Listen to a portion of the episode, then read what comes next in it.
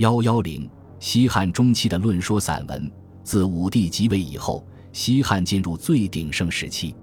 这一时期，思想文化领域内专制制度加强，儒家思想由最初的缓慢发展，至此已确立了独尊的地位，儒家经学成为显学。这种状况反映在散文创作上，就使得这一时期的散文文风，除继续保持汉初那种富于文采、大气磅礴的气势外，开始出现典雅厚重、淳朴质实的儒家风范。这一时期散文创作较有成就的是董仲舒、司马谈、司马相如、东方朔、桓宽等。董仲舒的著作流传至今的有《春秋繁露》《举贤良对策》等。《举贤良对策》三篇是应武帝策问而作，比较集中地表达了董仲舒的哲学思想和政治主张。文章讲天人感应。阴阳灾变，极力主张加强汉皇朝的集权统治，并建议罢黜百家，独尊儒术，为武帝所采纳。从文章风格看，董仲舒一改汉初贾谊等人豪迈雄健、自肆汪洋的文风，转为一种淳朴质实的侃侃而论。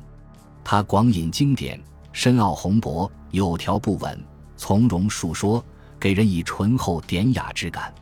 他的这种文风是和他所宣传的儒家思想相一致的，这在汉代是一种新的文风，而且随着儒家经学对汉代社会统治的日益加强，这种典雅厚重的文风也就弥漫开来。董仲舒之外，著文以阐发自己政治思想和学术见解的还有司马谈，他是司马迁的父亲，武帝时曾任太史令，为司马迁作《史记》。做了许多准备工作，他的论说散文只有《论六家要旨》流传至今。文章对阴阳、儒、墨、明、法、道六家学术的优缺点进行了剖析，指出尽管他们的出发点各不相同，但都是为了治世。在六家之中，司马谈倾向于道家，说明他受自汉初以来推行尊奉的黄老思想影响较深。这段文章虽然不长，但对各家各派的评论准确恰当，要言不凡。思想上有偏重而无偏废，论述当在荀子非十二子和庄子天下篇之上。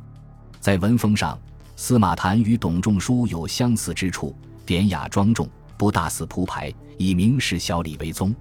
但他又少了董仲舒的迂腐离奇，而是从容陈说，文字贯穿力极强。读后印象极为深刻，司马相如是以辞赋著称的，但他的论说散文也很受人推崇。他的散文有《与巴蜀习》《难蜀父老》《见列书》《封禅文》等，其中《与巴蜀习》《难蜀父老》代表了他的风格。《与巴蜀习》实际上是一篇文稿，武帝时唐蒙征发巴蜀利民以通夜郎、博中。又征发万余人转运粮草，引起巴蜀百姓骚乱。武帝乃派相如赴蜀责备唐蒙，相如遂作此文以宣圣谕。文章轻描淡写地责备了唐蒙及巴蜀太守，然后便大肆宣扬大汉的声威，替天子闻过是非，思想性较差。难蜀父老是为驳斥蜀中父老队打通西南夷所发出的怨言而作。是一篇替朝廷辩护的文章，该文同《御巴蜀习》一样，摆出一副居高临下的架子教训人，对汉朝天子极尽歌功颂德之能事，思想上也没有多少可取之处。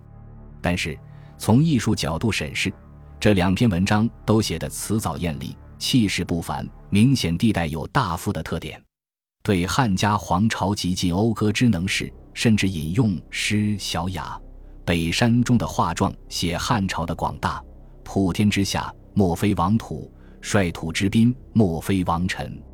汉家力量是何等强大，这些都不同于汉初那种充满政治热情、为朝廷献计献策的文章。虽不免有阿谀之嫌，但也客观上反映了这一时期西汉皇朝空前强盛的现实。与司马相如不同。东方朔的散文直指统治者的腐朽生活，以犀利之笔之陈实壁，痛快淋漓，气势高昂。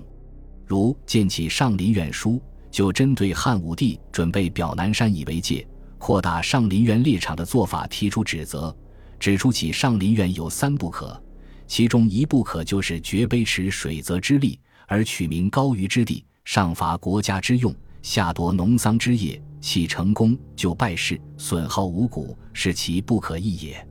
最后以因作九世之功而诸侯叛，灵王起张华之台而楚民散，秦兴阿房之典。而天下乱来，警告汉武帝。文章辞职恳切，用语激烈，其思想风格极像贾谊、晁错。虽然这样的文章不合武帝时好，但能于盛渐衰，在文化史上是有地位的。桓宽的《盐铁论》是宣帝时的一部重要作品。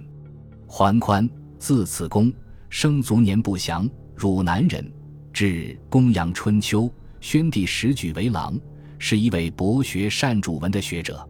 盐铁论》是他根据昭帝时盐铁会议的讨论情况加工整理而成的，不仅是研究汉代经济思想史的重要资料，而且是一部别具一格的论说散文。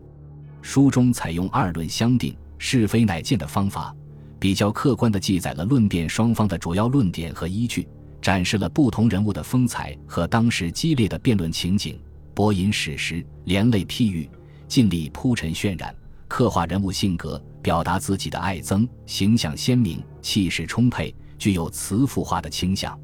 到西汉后期，这种纵横议论、气势激昂的文章就不多见了。